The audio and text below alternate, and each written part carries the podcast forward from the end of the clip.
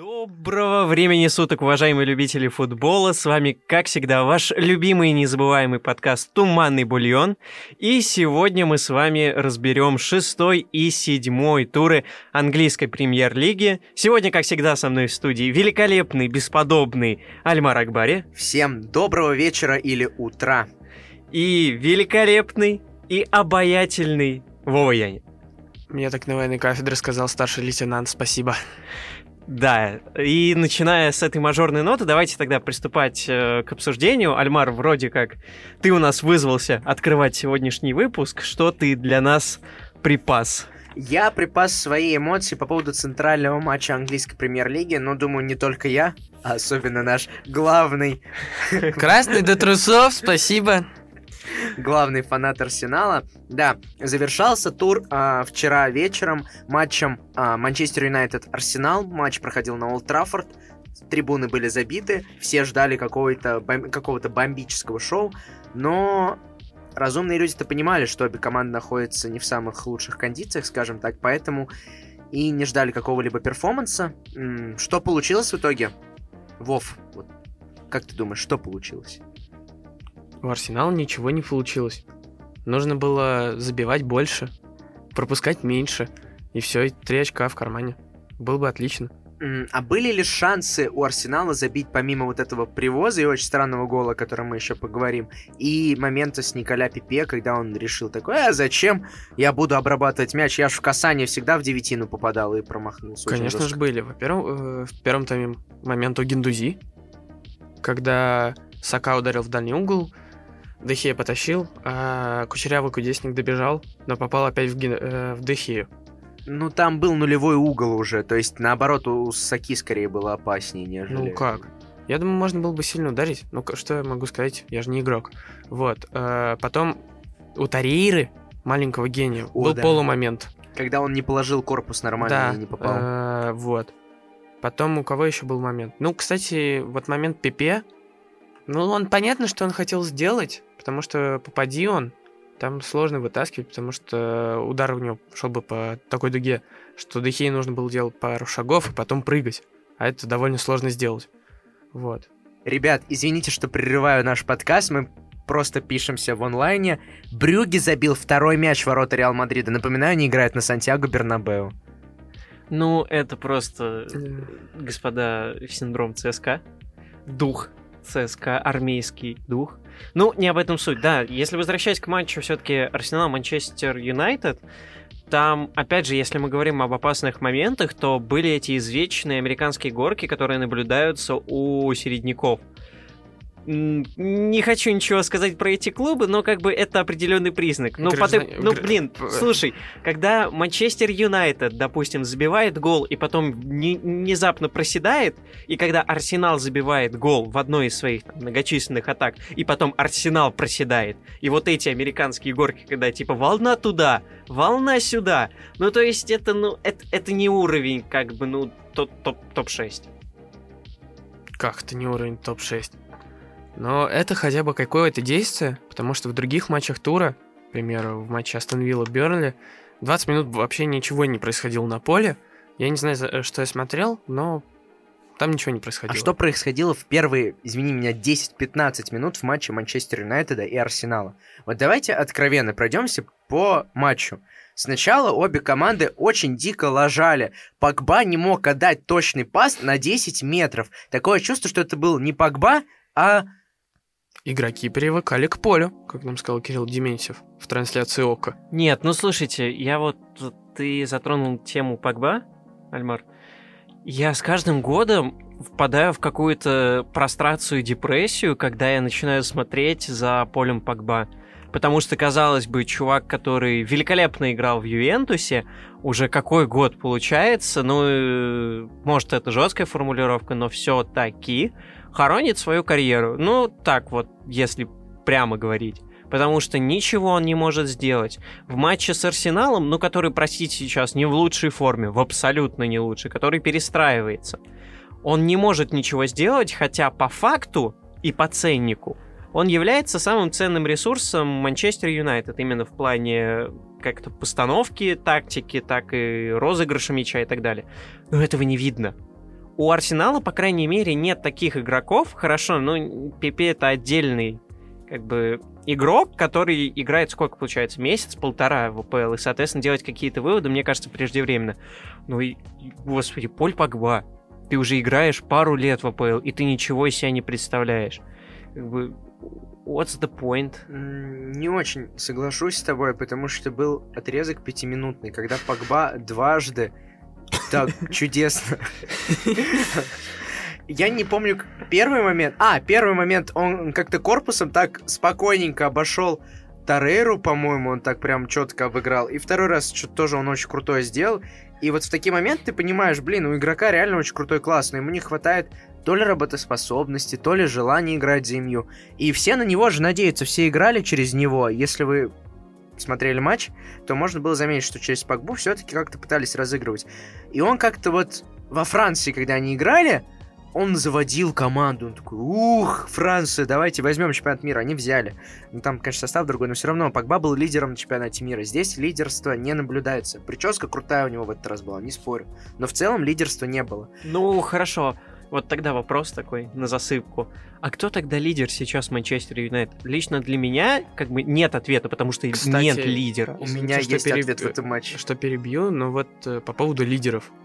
В... Мне кажется, и проблема современного спорта в целом, не только Арсенала и Манчестера, это отсутствие лидеров на поле. Это правда, это правда, но в вчерашнем матче мы могли наблюдать такой феномен. Скотт Мактаминай. Чувак реально целый матч пытался играть, он своим примером пытался как-то все-таки показать, ребята, давайте забивайте. Он, если во втором тайме забей головой, там второй мяч пропускай Арсенал, все, там пошел бы развал, я считаю, там Арсенал бы отлетал 1-4. Не знаю, мне по этому матчу, конечно, из двух зол очень сложно что-то выбрать, тем более из двух дерьмовых зол. Но тут МЮ мне больше по матчу понравился. Абсолютно. А, примечательно, что МЮ очень хорошо играет на контратаках. Я не знаю, это наследие Жозе Мауриню или Сульшер понял, что у него нет кадровых, скажем так, возможностей для того, чтобы вести игру. Но свой первый гол, и единственный в этом матче, МЮ забил после контратаки с углового. Там очень странно как-то пробросили ребята мяч, и в итоге все четко разыграли. Ну вот, слушай, Ну как, извините, не контратака, а новоявленный капитан э, футбольного клуба Арсенал решил от- отбороться, добежать и потом убрать голову. Да-да, Гранит Джака, это мы о тебе. Спасибо, дорогой. Нет, ну слушай, Альмар, я с тобой в корне не согласен, что Манчестер Юнайтед в этом матче, ну, казался, по крайней мере, сильнее. Но я, я не могу сказать, извините, опять же, цитата «Игра была равна, играли два говна». Вот как раз об этом матче, по моему мнению.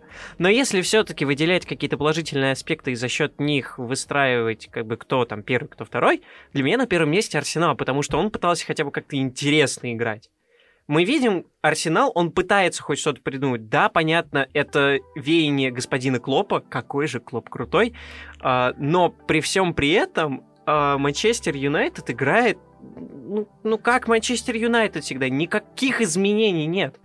Где Арсенал пытался придумать? Арсенал пытался играть вообще в атакующий футбол минут 10 от силы. Все остальное время они оборонялись. Оборонять- оборонялись, кстати, отвратительно. Окей, Я не понимаю, обор- против чего обороняться, если вообще нет э, у Манчестера никакой атакующей мысли. Там нет созидателей нормальных. Погба слишком низко играет. Кто у них? Перейра молодой. Лукаку ушел. Лука- Сан- Лукаку. Джеймс, Санчес. Джеймс, Джеймс провел нормальный матч. Ну, типа, мне Джеймс бегает, Джеймс. он хорошо бегает, но именно чтобы создать, его спокойно можно закрыть. Ну да, он уйдет в он центр. добегал до штрафной и потом отдавал в никуда, это правда. Э, Вот и как бы и против чего-то, ну, Ну а что. Арсенал показал вчера? Что Арсенал показал Арсенал вчера? хотя бы интереснее, потому что прослеживается влияние Что Месси одного, когда мяч скатывается в центр, удар. Вспоминаем удар Саки. Саки. Сака. Не знаю, как ск- склоняется, извините, пожалуйста. Поэтому, ну вот Арсенал интереснее, потому что там умнее игроки, мне кажется. Особенно Давид Луиз и Гранит Джака. Там Луиз еще раз пенальти не привез. Там реально было видно, как Луиз чуть не привез пенальти. Ну ладно, про умнее не может быть Нет, ну, преувеличил. Как бы, Вов, ты еще сказал то, что голову убрал капитан. Как бы, ну слушай, когда в тебя летит снаряд, со скоростью выше 100 километров. Что ты будешь делать? Вот Тео Отдавать свою Уолкотт. голову на плаху. Тео Уолкотт показал, что нужно Ты делать. сейчас скажи, вот Джон Терри ложился. Да ладно, Джон Терри, мы про Тео Уолкотт еще поговорим. Вот что значит настоящий канонир против Манчестер Сити. Ну, короче, э, про отсутствие лидеров можно сказать, что у команд нет лидеров. Зато у одной команды из Северного Лондона, а именно Тоттенхэма, есть лидер. Этот Ой-ой-ой, лидер- это сейчас сказал фанат Арсенала, дамы и господа. Где, Э, где-то сейчас ну- небо разразилось, гром гремит. Лидер просто. Харри Кейн. Лидер по игре. Да, даже, думаю, два. Дембеле и Кристиан Эриксон. И алкоголик на воротах. Алка... Алкаш. Глорис, Не знаю, почему он алкоголик, но Нет, ну ты видел в начале, что он творил. Просто. Это, это, это не уровень даже, я не знаю, дворового футбола. Это уровень, я не, я не знаю, реально алкаша, который вышел с похмела в воскресенье с пацанами каким-то мяч покатать. И он все равно не может его достать. Типа, окей, потом как бы Льюрис к концу матча начал прыгать. Ну, размялся в кои-то веке. Вот, но все равно, ё... У любого игрока бывают спады. Льюрис очень здорово тащил Тоттенхэм, из-за одной игры так ему предъявлять, ну такое себе. Даже Почтина же защищал Льюриса после игры. Он говорит, типа, да, я ему говорю так играть. Да, у него могут быть ошибки за это. Но в целом так откровенно, как без мата сказать, э, поливать э, дерьмом у Льюриса, ну, не стоит. Типа, да, чувак ошибся. Ну а что, Лена меньше привозит? да. Ну, не, ну слушай, если вообще, давай как бы Ну, обобщим да. весь тур, Нет. Лена один из лучших киперов вот этого тура. О, Вообще мы бесспорно. говорим, что Лена один из лучших киперов, при этом мы говорим, что МЮ ничего не создал. А, У меня диссонанс возникает. От чего спасал Лена тогда? Давайте мы все-таки объективно скажем, что, э, а, возвращаясь от Тоттенхэм обратно к Арсеналу, МЮ, что МЮ все-таки доставил работу Лены. И удар Магуайра был не самый приятный. И там Нет, ну два слушай, раза реально мимо как бы. И по-разному же бывает. дер- Не, подожди, подожди, по-разному бывает, что типа вратарь может вытаскивать, иногда может вытаскивать каким-либо образом мощь защиты. И вот с этим примером мы столкнулись в матче Арсенал-МЮ. Не будь у Арсенала Лена, Арсенал бы проиграл. Это точно. По крайней мере, тот штрафной, который, ну, вот я Да. просто по себе знаю, когда тебе нужно сложиться и руку поставить так, чтобы мяч, который около тебя летит, ты смог его как-то выбить. С другой стороны, мы имеем Манчестер Юнайтед, у которого не такие проблемы с завивкой волос в обороне, вот, но как бы она не то чтобы намного крепче, но все равно... А что он- опять скатились-то в это все? Я хотел сказать про хорошего Харри Кейна в кои-то веке. Подожди, я просто... Вов, ты не можешь говорить про хорошего Харри Кейна ввиду клубных предпочтений. Я очень хочу выразить свое негодование судейством матча Манчестер Юнайтед Арсенал. В гол Арсенала это полный трэш. Во-первых, это Туанзебе, который... э, он, кстати, в атаке был неплох, но в защите было видно, что ему не хватало взаимодействия ни с Линделёфом, ни с Магуайром. То есть Магуайр за ним почищал, но вот когда он дал передачу Линделёфу, это как раз вот и действие несыгранности. И Магуайр там, он его как раз страховал, и поэтому ушел назад. Вы видели Это- этот 80 миллион шот от Магуайра? Чисто с кромки Да. штрафной. Да, да, и лента потащил сам. Да. Вот. Если посмотреть внимательно, я вот, как человек, который играет периодически, готов смело обвинить судей в этом голе. Абсолютно. Потому что, когда ты бежишь, Дехея выходит, там еще три защитника сзади догоняли, и в теории мы же не знаем, как кто может ускориться. Давид Луис такие, например, мячи с ленточки тащил. Может быть, кто-то бы из них добежал до удара, Бамианг не сильно ударил. Но тут судья поднимает флажок, и все таки а, ну ладно. Офсайд так офсайд, не будем доигрывать эпизод. А Абамиян, которого, видимо, научили когда-то давным-давно, чувак, пофиг на желтый, пофиг на судей, ты доигрывай любой эпизод. Он доиграл, забил. Дальше мы смотрим вар, видим метровый, э, вернее, метровое отсутствие офсайда и засчитываем гол. Когда половина игроков в эпизоде уже не играла и не играла из-за судьи. Мне кажется, это вообще полный пипец. И непонятно, Альмар, что в слушай, а этом. что ты из одного момента начинаешь критиковать? Там очень много... Там, во-первых, был очень смешной момент, когда углового не было ворот Арсенала, его поставили. Потом был чистый угловой ворот Арсенала, его не поставили. Игра рукой была спорная, на самом деле, тоже в, ру- в штрафной у Арсенала. Я бы поспорил, я бы поставил там пенку. Ну, потому что кто знает, что бы произошло, если бы мяч полетел дальше. Вот, ладно, давайте меньше негатива, больше класса. Все-таки как там Тоттенхэм в итоге? Тоттенхэм крутой. Ну как, нет, они играли плохо. Ну, потому что. Серж Арье это, конечно, хороший игрок. Э, Попраздновать на Дембеле красивый мяч. Я Смотри, надеюсь, посмотри ты ва- сейчас говорил про Арье с сарказмом, с тонной сарказма. Фуру подвезли только что. Не знаю. Э, Серж Арье. Ну, слушай, в фифе он хороший был. Хороший рейтинг. Да, да, хороший игрок. Короче говоря, Серж Арье непонятно зачем свалил, но тоже э, про судейство я бы не давал за такое желтую, потому что не то чтобы опасный момент. Да, на желтую можно было бы, но когда у человека уже есть одна желтая, давайте ему вторую карточку. Это жестоко. Вот, раз. А второй про Саутгемптон, пару слов. У Саутгемптона сломался Седрик, и поэтому они вышли с э, центральным защитником на позиции правого защитника. И это было... Точнее, м, извините, э, на позиции третьего центрального, а с правого защитника играл Уорд Праус. Если, дорогие слушатели, не знаете, кто такой Уорд Праус, это человек ростом метр шестьдесят восемь, весом э, 70. Ну, конечно же, Тоттенхэм, как умная команда, атакует через этот фланг и забивает свой первый гол. Т- Дембеле туда прибежал, э, Уорд Праус не справился с Соном, Сон откатил на Дембеле, гол. Прекрасно, все, хорошо. Потом появляется Серж Арье, и вроде бы полегче играет Саутгемптон, забивает, спасибо Лиарис. А потом почему-то Саутгемптон забывает, что нужно защищаться вообще-то. И поэтому они пропускают. И дальше второй тайм это бенефис. Я тоже смотрел матч, не понимал, что происходит. У вас есть Сисако, который играет на позиции правого защитника. И Сисако, говоришь?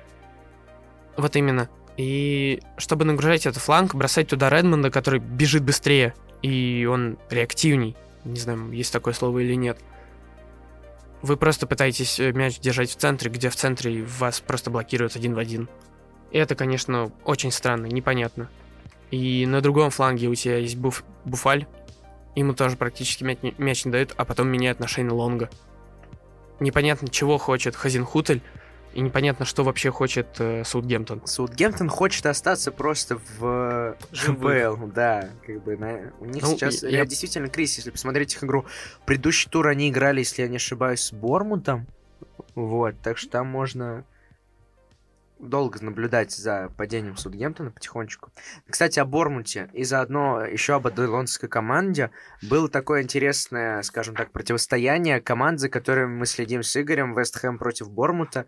Разошлись они миром, но причем таким боевым миром. Матч закончился счетом 2-2. Игорь, вот с позиции, скажем так, симпатизирующего Бормуту, что ты скажешь? А, ну, слушай, матч получился интересным, таким английским, забористым, скажем так. Ну, то есть, там я не могу сказать, что это футбол, например, того же стиля Бернли, когда там просто физика, мочилово, убийство, кровь, Бернли кишки это любовь. так Вторая моя любовь в этом... э, третья моя любовь Ну, в мы этом к этому чемпионате. чуть-чуть попозже вернемся, да, Вов. А, в этом матче было какое-то смешение в то же время физической борьбы, но и игры на контратаках, ну, как бы тот стиль игры, который эти клубы стараются пропагандировать, чисто чтобы выжить. Вот. Сначала, ну, это наш, наш, наш любимый, наш соотечественник Казалось бы, причем тут Украина? Андрей Ермоленко. Ему там, тё- я, я не понял, у них там спереди, что ли, чувак, чемпион по легкой атлетике. Как, как он... Ну, ему вообще повезло, потому что он принял мяч, и он у него просто очень удачно соскочил с ноги. Прям под его ногу, что он мог просто ткнуть его, и он бы попал в Ермоленко. Но как Ермоленко потом Аки Куртану вы видели? Как он его размансовал, и ой, как закрутил. Вот, вот это было красиво. Потом, конечно, был э, второй гол, который забил уже Бормут. Счет стал 1-1. Там ВАР, как всегда. Стоит отметить, что ВАР становится все более и более приятной штукой для меня. И стоит, кстати, еще отметить, что Аке, он отработал свой гол, он же голевую отработал. Ну да, но в любом случае, я вот сколько уже наблюдаю за ВАР, за всей этой системой, она становится все приятнее и понятнее, поскольку поначалу она была таким нововведением, о, э, о котором никто ничего не знает и непонятно, как использовать. Сейчас же она используется в очень каких-то явных, явно спорных моментах, и мне очень нравится, что, допустим, те же трансляции инкорпорируют вот этот момент, когда не просто показывают линию офсайда, а как там в реальном режиме чувак с помощью специальной программы отмеряет вот этот вот угол, там, прямую, в этих 3D-пространствах, типа показывает, что вот тут было, вот тут не было. И ты, по крайней мере, видишь, и не, у тебя не возникает мысли, что, ну, это подтасовано, все. Вот. Ну, вообще, по матчу я даже не знаю, что добавить, потому что матч был динамичный вот отрезками. То есть после голов все остужались чуть-чуть, команда, которая пропустила, заводилась, забивала, и потом все было абсолютно наоборот. Это если как, как-то в общих чертах э, охарактеризовывать этот матч. От тебя добавлю, во-первых, Алер, он отдал голевую передачу на Ермоленко, и действительно интересно раз... смотреть за развитием этого нападающего, бывшего нападающего Энтрахта. И очень обидная потеря в матче была Лукаша Фабиански, потому что это действительно один из топовых вратарей АПЛ, и его замена, я думаю, сказалась на уверенности защитников Вестхэма в первую очередь. Ну и спасибо Вар, если бы третий гол Борнта бы засчитали, то все, там Вестхэм точно уезжал бы без очков. А так, ребята набрали сил, Филипп Андерсон классно навесил и Крессел там забил. Нет, мне очень еще понравилась реакция тренера Бормута Эдди Хау, насколько я понимаю. А, когда первый гол все-таки засчитали, у него не было реакции. Он такой, ну, что же сказать, будничная ситуация. Едем дальше. Он даже не, он на судью не смотрел, он, он услышал трибуну такой. Понятно, ладно, продолжаю. Парни, несите пиво. Продолжай. Но мне кажется, что вот Бормут и Вестхэм это примеры стабильно таких тренерских команд, то есть что Хау, что Пелегрини поставили такой вот футбол качественный, добротный, который помогает набирать очки в большинстве матчей. Ну, едем дальше. Едем дальше по Лондону. Кристал Пэлас. Кристал Пэлас встречался с Норвичем. Игорь, что там? Ай, ну, что сказать про Кристал Пэлас? Я не знаю, что сказать, потому что, как бы, я, я даже не знаю, про какую команду говорить, потому что у меня только один вопрос, что происходит? Казалось бы, Норвич там, он играет наравне с Ливерпулем в определенных моментах, он обыгрывает Манчестер Сити. Понятно, не на классе, там, не на уверенности, просто, ну, потому что. А потом он проигрывает Кристал Пэласу. И ты невольно задаешься вопросом, как бы не где стабильность, а, а, а что вообще происходит с этим миром. Потому что, ну, сколько я вот помню какие-то команды ВПЛ, сколько я вообще слежу за премьер-лигой, я не помню вот просто таких вот прыжков туда и обратно, туда и обратно. Да, такое же практически было у Ливерпуля, немного на другом уровне, но все-таки присутствовал. Но таких американских горок вздернули Манчестер Сити, просрали Кристал Пэлас. Такого давно не было. Опять же, там, типа, ста- можете ставить на верочку на Тейма Пуки, но судя по тому, что происходит вот с такими командами, казалось бы, андердогами, в сравнении уже с репутацией, которую выстроил себе Норвич, это рисково. Потому что, мне кажется, предположение только, что Норвич, когда подходит к этим матчам, он после таких побед, как над Сити или над такой игрой, как с Ливерпулем, они себя ментально настраивают, ну, не настраивают, наоборот, расстраивают, что типа, а, ну, это всего лишь Кристал Пэлас, что нам терять? В итоге им забивают, они проигрывают. И вот этот цикл, круг жизни, скажем так, идет из раза в раз, по крайней мере, в этом чемпионате. Забавно, забавные мысли. Фальки действительно не демотивирует игроков, или это все твои гипотезы? Увидим, что с Норвичем будет дальше, продолжит ли он падение вниз. Хотелось бы отметить единственную радость, радость за Таунсенда. Таунсенд забил впервые с мая. Он давно в Кристал Пэлас, и это очень Таунсенд, здорово. как всегда, кладет банки. да. Такие банки. Переходим к последнему лондонскому клубу, который представлен в английской премьер-лиге. Конечно же, к Челси. Челси играл против э, Брайтона. И что хочется сказать по этому матчу.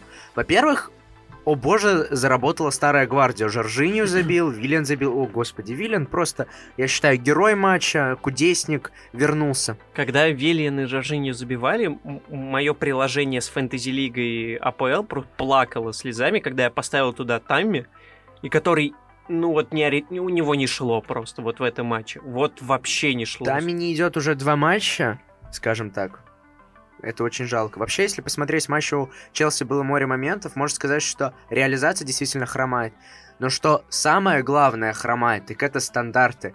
у Брайтона было два нормальных шанса забить со стандарта. В первом случае спасла перекладина, во втором случае спас, слава тебе, господи, Кепа Рисабалага. Поздравляю тебя, Кепа, с первым сухарем в этом сезоне. Это действительно очень здорово с такими защитниками получать сухари. Хотя, хотя там море мне очень понравился. И там смотреть, как прогрессирует молодежка Челси, это круто. То есть э, Абрахам уже там в четверг скажет, Судгейт вызвал он или не вызвал. За Тамори уже борются Нигерия, Кан Канада и Англия, чтобы взять его тоже в сборную. И А, Челси там показывает... вопрос как бы в его национальности Да, игровой. да, да. А как конечно. так? А, фиг Типа знает. что, три страны? Фиг знает. Ну, Вообще, есть про Нигерию, извините, что я ворвусь, э, нигерийское правительство дает всем паспорт сразу, как ты родился. Поэтому э, у Тамори есть гражданство уже все, после того, как он родился. А с. Канады я предположу, потому что он просто там жил. Жаль, в России так не работает. А с Англией? Ну что, он там работает? Ну, может быть. Work and travel visa, let's go play for сборная, что? Это очень сложный вопрос. Да, ну все-таки хорошо, как бы Брайтон это, конечно, классно, но давай с тобой обсудим матч, который нас в равной степени интересовал, матч шестого предыдущего тура. Челси-Ливерпуль. Вроде хочется что-то сказать об этом матче, а даже Можно я вас не знаю, спрошу что. у вас? По вашему мнению, э, каково влияние было крайних защитников на эту игру? Так вся игра строилась, по сути, через крайних защитников. То есть, если посмотреть игру, у Лэмпорда была простая, четкая стратегия. Просто закидывать э, чувакам за спину, потому что Робертсон и Арнольд убегают. Арнольд не всегда успевает возвращаться. Робертсон это, ну, понятно, это Робертсон, Вот судя по последней форме. Стоп, ты говоришь про Робертсона? Он же говно! Я с тобой согласен, но это же... ну, Он на протяжении последних нескольких матчей, в том числе и с Шеффилдом, это не Робертсон.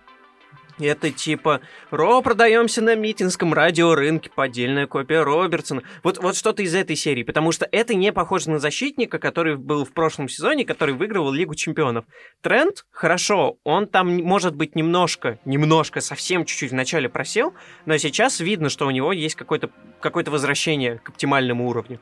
Робертсон же на другом фланге. Единственное, что он сейчас хорошо делает, это ножкой своей мячик перекидывает Мане. Все. Ну и навес делает. И то 50% навесов попадают в игрока, который стоит напротив мяча, и на этом навес его заканчивается.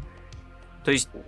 Вот Но в целом, если мы еще раз вернемся все-таки к стратегии Челси, то есть Челси пытается найти второй оптимальный способ, как выключить Ливерпуль. Это именно закидыванием за спину защитником такими разрешающими пасами. И, по сути, самый опасный момент у Челси как раз произошел за счет этого. То есть Ван Дейк пошел в опорную зону страховать, и, соответственно, он не успел разворачивать, и Абрахам там убегал. Кристенсен выдал шикарную передачу. Почему Абрахам, ну, ударил так парашно, никому не понятно. А, вопрос, почему Ван Дейк пошел в опорную зону? Потому что я сейчас точно не вспомню, там Фабинho не успевал, кажется. То есть там специально так прессинг выстраивался, что в опорке не хватало одного игрока. И поэтому на этого игрока, кажется, на Жоржиню выдвигался Ван Дейк. И из того, что выдвигался, э, Ван Дейк немножко выдвигался, Абрахам успел ему забегать, и пока Ван Дейк разворачивался, Абрахам уже убегал. То есть, если посмотреть скрины, то это очень явно видно. Там стрелочками, если порисовать. не знаю, как бы... В целом, Давай- Ливерпуль ничего. Давай, давай вот откровенно. Вот эта победа Ливерпуля реально на классе, потому что классом сейчас Ливерпуль выше, чем Челси. Да. И он их наказал как раз два гола, это два стандарта. Абсолютно. Два стандарта, два гола. Там третьего Кепа еще спас. Потому что Челси сейчас пытается в обороне э, защищать не, не персонально, а зонами закрывать при стандартах. А для того, чтобы при стандартах закрывать, ну, делать зональную опеку, необходим класс. То есть, если там убегает, например, Мане куда-нибудь, не надо за ним бежать, надо верить, что его там кто-то другой возьмет. То есть, за счет этого Кристенсен ошибся при первом голе Фермина, из-за этого Фермина остался один. Все винят, что Алонсо за ним не уследил, но извините, у Алонсо была другая зона. Ну, собственно, там можно говорить только про то, что вот уже Анчелотти и Лэмпорт потихонечку находят ключи против Ливерпуля. И очень интересно посмотреть, как Манчестер Сити сыграет Ливерпулем, будут ли они перенимать ну вот их опыт. насчет как бы вообще этих команд и то, как защищается Ливерпуль, все мы знаем вот, вот эту для меня лично шокирующую ситуацию, что Ван Дейк не получил награду. Пресс F. Да, ну как бы он Не, за должен... что Месси, я не понимаю. Я- да, я, честно. я, ну вот там же еще вскрылось потом, что вроде Да, да, как, капитана но FIFA сказала, нет, ребят, вы что? Но в любом случае, я немножко вперед прыгну и хочу все-таки немножко затронуть матч Ливерпуль-Шеффилд. Когда Ливерпуль выходил на этот матч, я смотрел только на Ван Дейка, и в моей голове было, не, сейчас будет вот, э, когда ты заходишь на Pornhub, категория хардкор, и вот сейчас будет Ван Дейк. Я думал, он будет убивать. Потому что, ну, как бы, после такого тебе не дали награду, у тебя понятны эмоции, и ты должен просто доказать всему миру, по крайней мере, те, кто тебя смотрит, просто, что ты лучший. И вообще, плевать на всех. На деле же получилась, я не знаю, такая суровая просто такая, такая непонятная абсолютно. Это была как реально осада чего-то.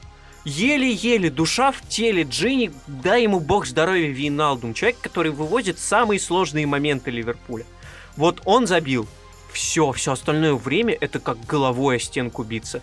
Типа, атака Ливерпуля, еще атака Ливерпуля, а еще атака Ливерпуля. И все. И насколько я могу понять, это же, получается, был у Адриана первый тоже сухарь. Если мне память не изменяет. Да, если Адриан стоял, там, по-моему, вроде Алисон выставился. Я просто не смотрел матч Ливерпуля, буду честен. Ой, я, я, я, я просто не смотрел на я смотрел на Ван Дейка, и хочу сказать еще, что Матип следующий кандидат на золотой мяч. Да, Матип Или сейчас там очень крутой. Не, Матип реально сейчас крут. Ему 28, вы видели его? Он выглядит как человек, которому 40. Вот это, вот эта вековая мудрость в нем просто сохранила, отпечаталась на нем. Ладно, 40-летний Матип это, конечно, здорово, но у нас остались еще команды. В первую очередь те, кто барахтаются в самом дне, вместе с Шеффилдом, вероятно. А, это, во-первых, Уолверхэмптон. А, Вулверхэмптон- как бы неудивительно это не звучало. Наконец-то выиграл. Ура. Ну, Ура! Спасибо ну, ну, Шпиринту свято- Санту. Да, и Шпириту Сантос э, не подвел, не обманул. Но в итоге Вулверхэмптон выиграл, но я думаю, это Когда ты такая думал, был- что Вулверхэмптон и Уотфорд это одна и та же команда. Это уже совсем другая история. Ну, хорошо, что они выиграли, потому что у них матч против Бешикташа на неделе. И вот команда не из шестерки, которая играет в Европе, мы видели в прошлом году, что с Бернли стало. И вроде бы в Англии из шестерки больше никто не играл, да? Не из шестерки. Там не Бернли играл в прошлом году. А кто? Там играл то ли Уотфорд, то ли Вулверхэмптон. Нет, Вулверхэмптон в этом году играет. Вестхэм, может. Ну, неважно. Короче говоря, факт-чекинг, э, ребята, проверьте, посмотрите. э, команда не из топ-6, играет в Европе, и это очень тяжело. А, Бернли, да, Бернли. Бернли. И Бернли в прошлом году показал, они чуть не вылетели. А в этом году Вулверхэмптон довольно хорошо пока идет. Ну, плохо идет, но... Относительно других хорошо. да, относительно других хорошо. Вот. Если мы посмотрим таблицу, она реально плотная. Что ж, напоследок самые вкусные оставили. Во-первых, всем мои любимые Астон Вилла. Вот они гении! Как ничью там сыграли. Грилиш? Грилиш, я подумал, ну вот хороший человек. Сыграл он не очень, но хороший. Он э, наконец-то понимает, что такое премьер-лига, даже бьет поворотом, не попадает, но бьет. Но у Астон Виллы невероятная замена. Вместо Тейль- Тейлера, э, Тейлора на левом фланге вышел человек с озвученной фамилией Таргет. Это во-первых. Во-вторых, э, в основе вышел Альгази, но не слева, поближе к Минксу, а справа, поближе к Энгельсу. И что важно... Что еще важно? Что есть. Союз. И что важно, что на поле появился человек с еще одной зву- звучной фамилией, которая может прозвучать как Харри Холли, но это не Харри Холли, это Харри Хейн. Э, Этот человек, по большому счету, сделал два мяча Астон Вилла. Что сказать про Астон Виллу? Есть один человек, Магин, который забил, по большому счету, три мяча. Один отменили, потому что его забили из офсайда. Второй раз он просто забил, подключился. И в третий раз э, он сделал гол Эльгази. Потому что именно он взял мяч у своей штрафной, протащил его, сделал передачу, а там уже Гильберт, подача на Эльгази. О, Гильберт, как же он мне не понравился тогда. Да, Гильберт ужасен. Но и пару слов про Бернли. Какие же они прекрасные. 11 человек, просто один в один. Огромные английские лбы, кроме Тарковски. Тарковски это лопоухий анг- английский лоб. И все они играют одинаково. Пожалуйста, смотрите за Бернли. Если у вас есть какие-то претензии к русскому футболу, и что в русском футболе просто мяч пинают, в Англии это делают чуть более профессионально, но не, от этого не менее смешно. Вот.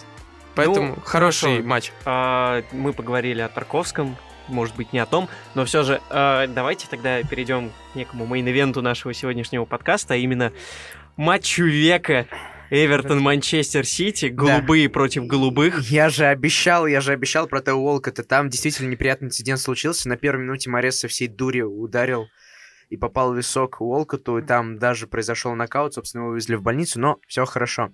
Э, Эвертон проиграл 1-3, хотя где-то до 70-й минуты они держали ничью.